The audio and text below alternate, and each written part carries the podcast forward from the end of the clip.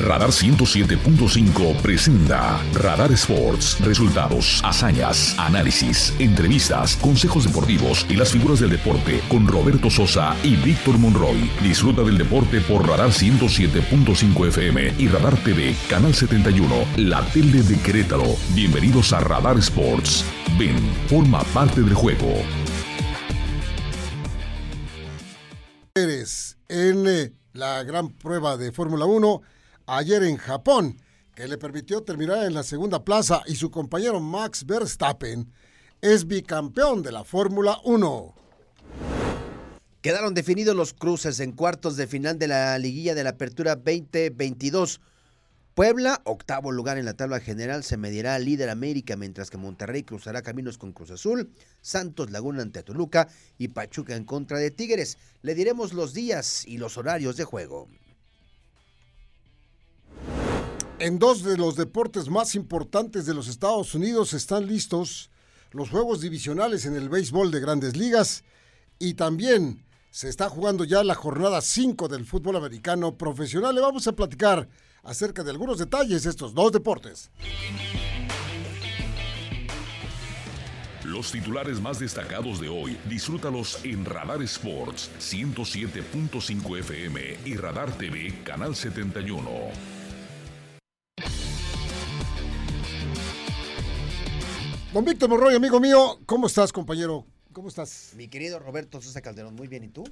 Bien, bien, bien. ¿Qué tal tu fin de semana? A gusto. Tranquilo. A gusto, a gusto, sí. Sabroso, a gusto. Ayer, dominguito, tuve la oportunidad de, estar en, familia, descansando, viendo eh, juegos, eh, pasando el domingo tranquilo, tranquilo. Como debe ser. Sí, señor, muy, muy, muy tranquilo. Más que tranquilo, diría yo. Qué bueno, qué bueno. El clásico domingo ese de fachas y de, que nada más. Sabroso, que hasta acá te tienen que empujar para que te metas a la regadera el domingo, pero bueno, pues ni modo. pero Chacla con calcetín. Ándale, ándale, ándale. Así, así, pero bien tirado. Oye, ¿qué es que necesitamos salir aquí? Mm, mm, pero es que es aquí. Mm, sí, sí, sí. Así casi, casi, casi como empujones. Sí, sí, sí. No, es, Domingo bien, bien, bien agradable, sí, bien agradable. Y el sábado, por supuesto, con actividad familiar. Oye, pues, qué fin de semana, ¿no? Este, en, términos de, fútbol, que ya tiene a sus invitados a los cuartos de final, faltaban cuatro, y se armaron buenas llaves, ¿no? Sí, por supuesto. Todo el mundo está, el comentario, la comidilla, inclusive aquí lo notamos en la oficina, pues es, eh, primero lugar, en primer lugar, todo el mundo pondera y, y sin bajar de su lugar al América, que es el gran favorito, pero pondera pues las llaves y cómo se están formando para jugarse la doble cartelera en este fin de semana que se va a jugar, jugar miércoles y jueves y sábado y domingo. Aquí le van los partidos para que usted vaya acomodando los horarios y tenga oportunidad de, de no perdérselos, estos partidos que están muy buenos.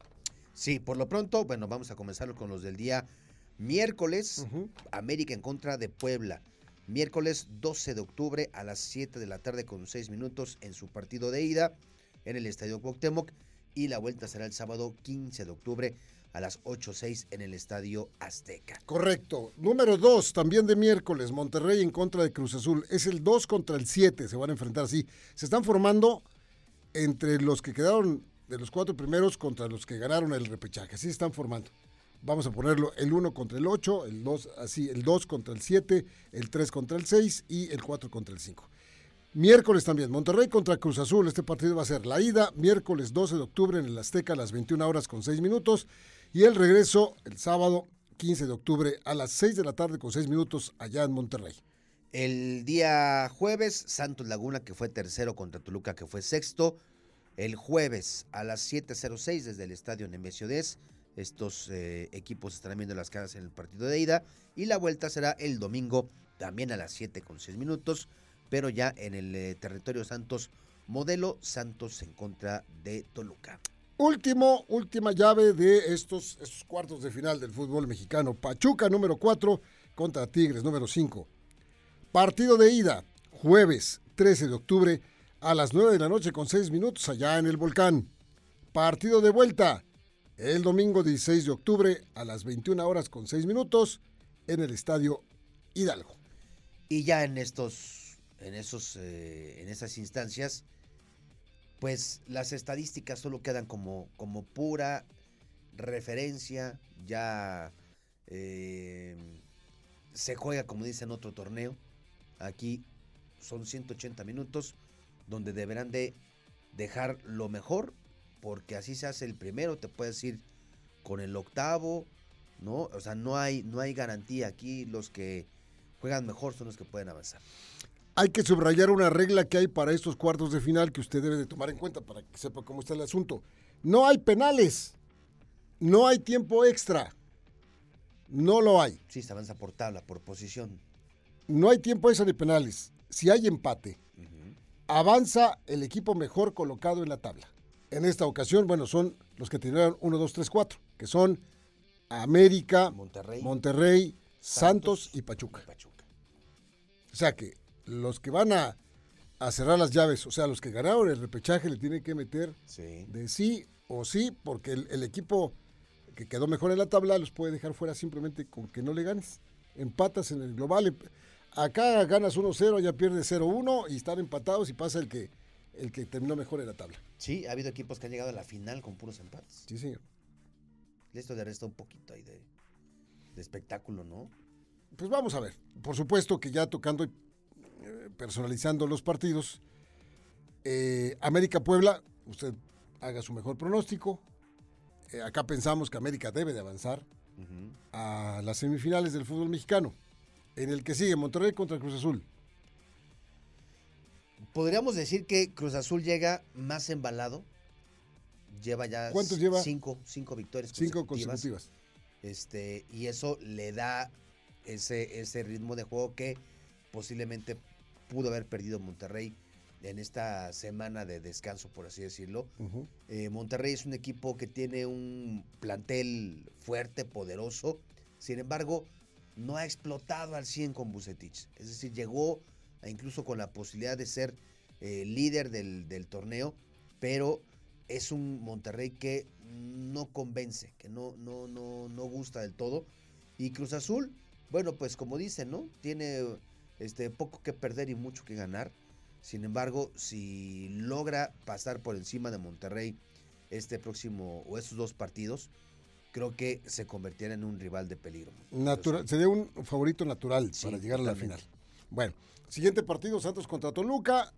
Eh, Santos que terminó en la tercera posición del torneo con un técnico mexicano, Eduardo Fentanes, que la verdad es reconocido por todos por la labor que ha hecho con este, con este equipo. Él llegó como sustituto en el torneo pasado, se quedó con el equipo, lo llevó por buen camino, ahora hizo un torneo extraordinario, llegó al, al lugar número 3 contra un Toluca que empezó muy bien, tuvo un bajón ahí en la parte intermedia del torneo y está cerrando bien.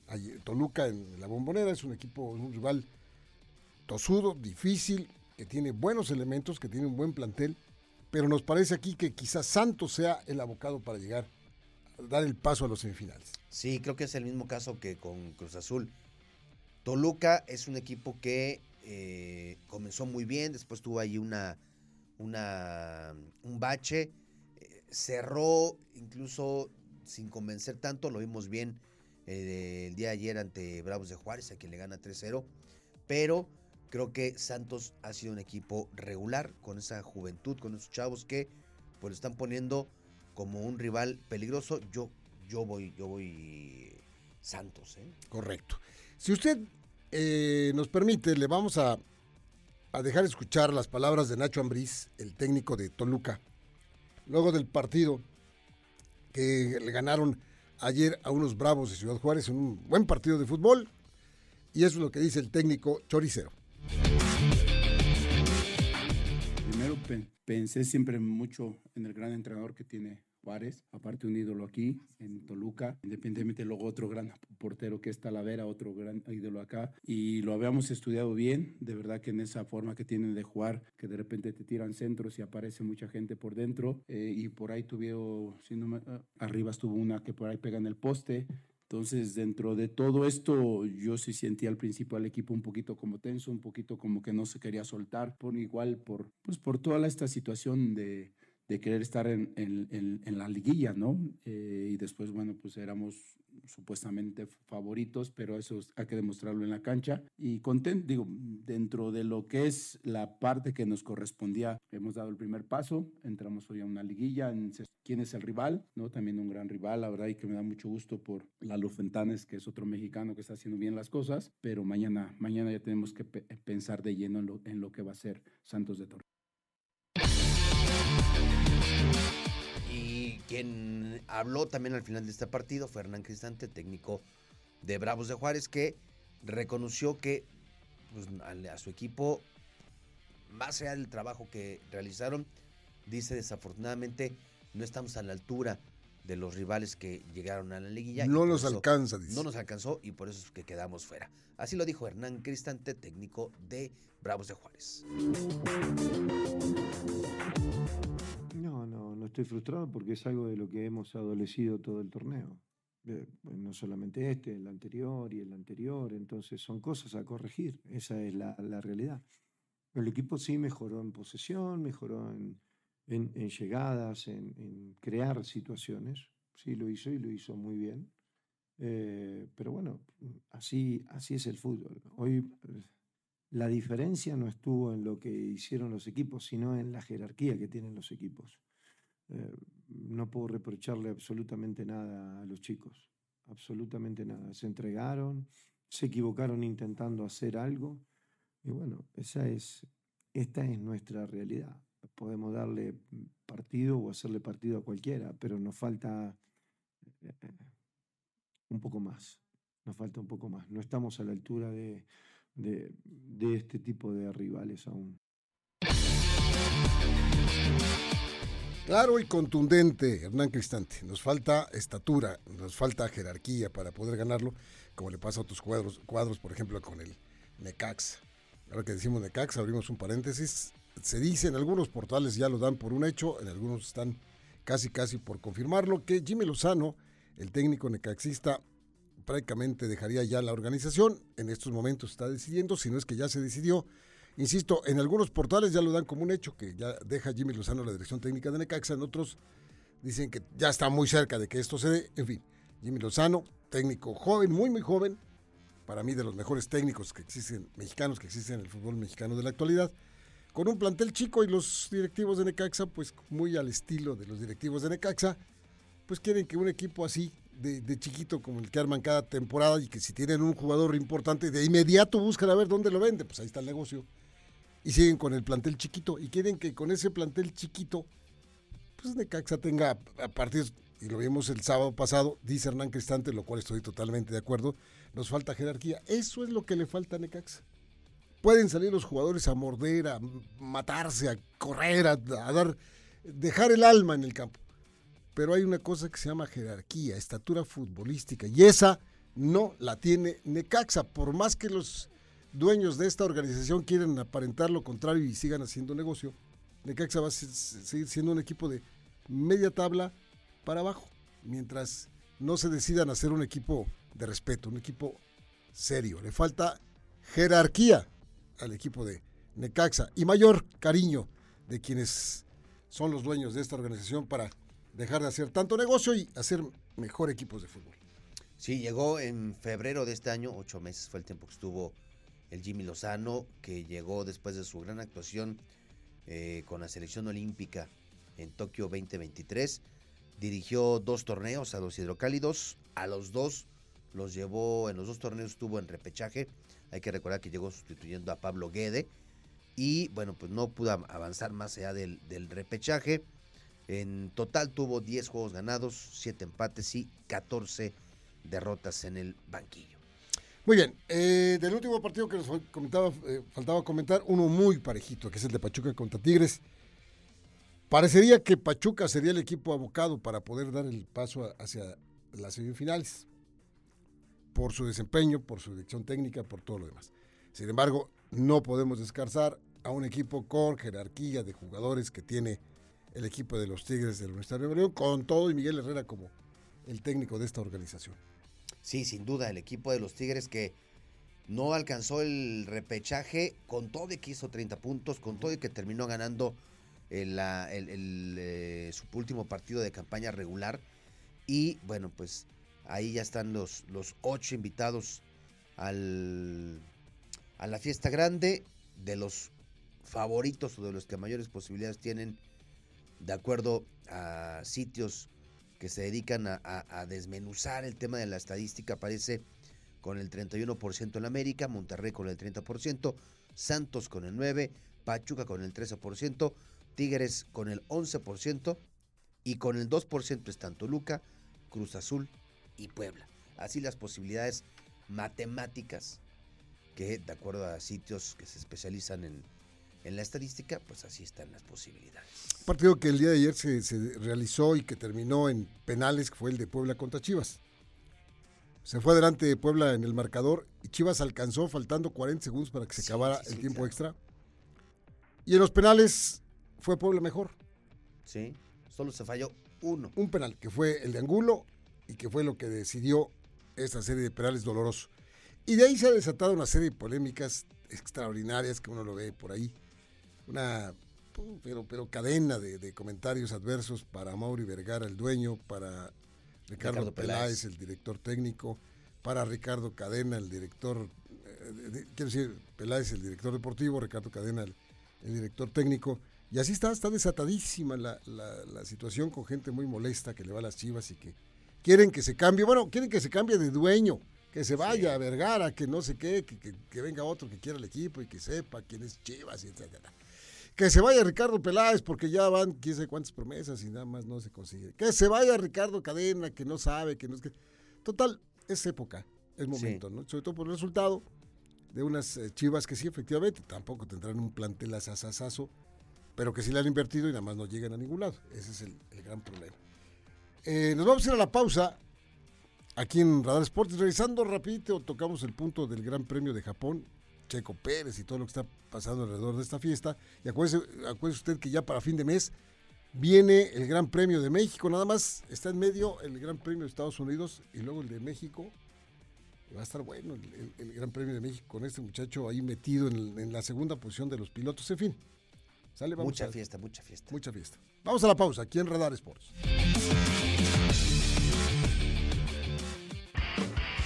El deporte se escucha y se ve. Radar 107.5 FM y Canal 71 Radar TV. La tele de Querétaro. En un momento regresamos.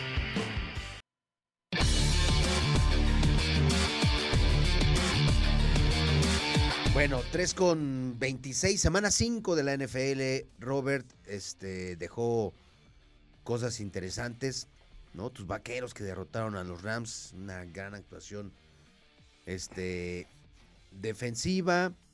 Los 49 que aplastaron a las Panteras.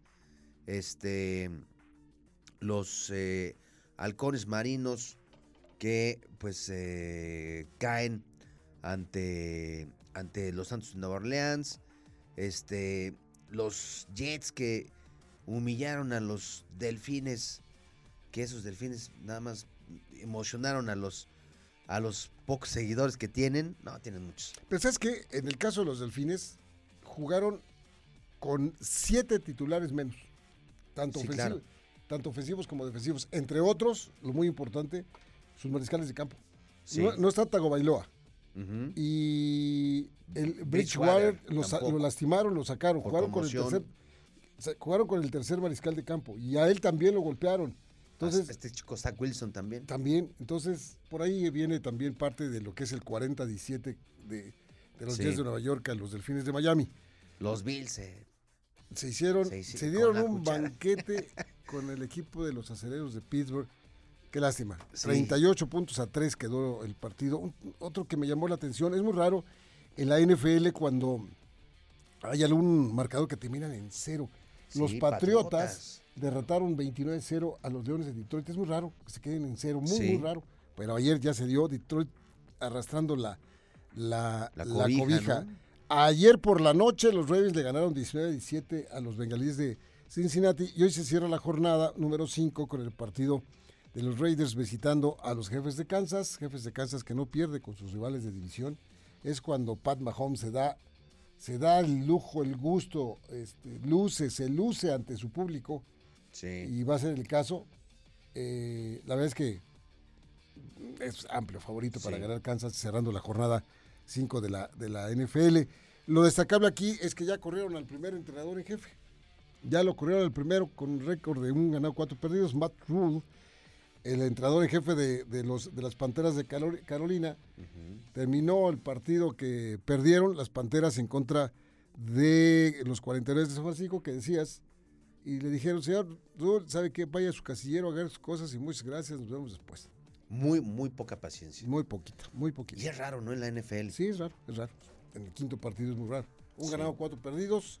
No le vieron Pats Pagallo y le dieron gracias al señor Ruth. Se quedó Steve Wilkes, quien es el que estaba como coordinador defensivo y que ya había sido antes entrenador en jefe de Arizona. Se quedó como interino en esta situación. Eh, para concluir, digamos que ya, ya están listas para mañana las series de división, las divisionales que le llaman. Están listas. Eh, para empezarse eh, de los ocho equipos que hay, vamos a decir que son los cuartos de final pues de la Major League Baseball, son los divisionales. Quedan ocho equipos, ya van a regresar a la actividad, como es el caso de fútbol también. Los equipos que descansaron, que fueron líderes en sus divisiones. Las series van a, a partir de mañana. Phillies contra Bravos al mediodía. Marineros contra Astros a las casi a las 3 de la tarde. 2.37. 2.37. Cleveland los Guardianes de Cleveland contra los Yankees de Nueva York a las seis y media de la tarde. Y finalmente, Padres de San Diego en contra de los Dodgers de Los Ángeles a las ocho y media de la noche.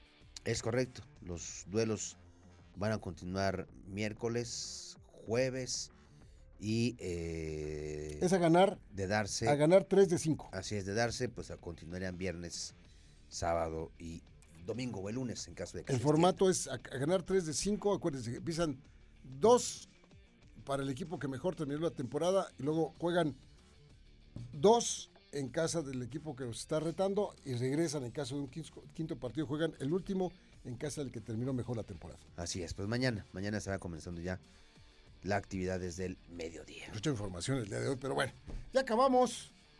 Ya acabamos, Robert. ¿Tienes alguna otra cosa, compañero? Este, pues no, nada más recapitular rapidísimo, porque seguramente ya, ya lo ya lo escuchó, lo vio, lo comentó el tema de Checo Pérez, este segundo lugar eh, en el Gran Premio de Japón, eh, un accidentado, este, un gran premio de locura. Y Tlaloc se fue a Japón de vacaciones. Sí. Y estuvo llueve y llueve y llueve y llueve. Sí, sí, sí, demasiada, demasiada agua. Tercera vuelta, banderas amarillas, luego bandera roja, hay que esperar poco más de dos horas. Regresan ya con el cronómetro en 40 minutos.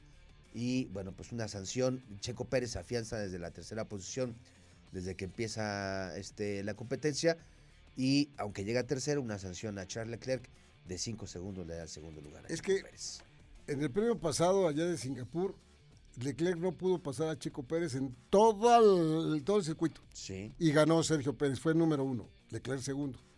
Ahora fue al revés, Leclerc iba adelante, Checo Pérez atrás, no lo podía pasar, no lo podía pasar y la desesperación del piloto de Ferrari le llevó a cometer una falta de cruzarse, la que me llama la chicana, se cruzó la pista y agarró la pista por otro lado y eso lo consideraron como una penalización, le quitaron cinco segundos a Leclerc, suficiente para darle el segundo lugar al piloto mexicano.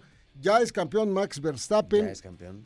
Checo Pérez está a 253 a 252 en puntos en el Campeonato Mundial de Piloto. Le lleva un punto al de Ferrari para, para ser subcampeón, pero todavía falta el Gran Premio de Austin, el Gran Premio de México, el Gran Premio de Abu Dhabi y el Gran Premio de algún lugar que no me acuerdo.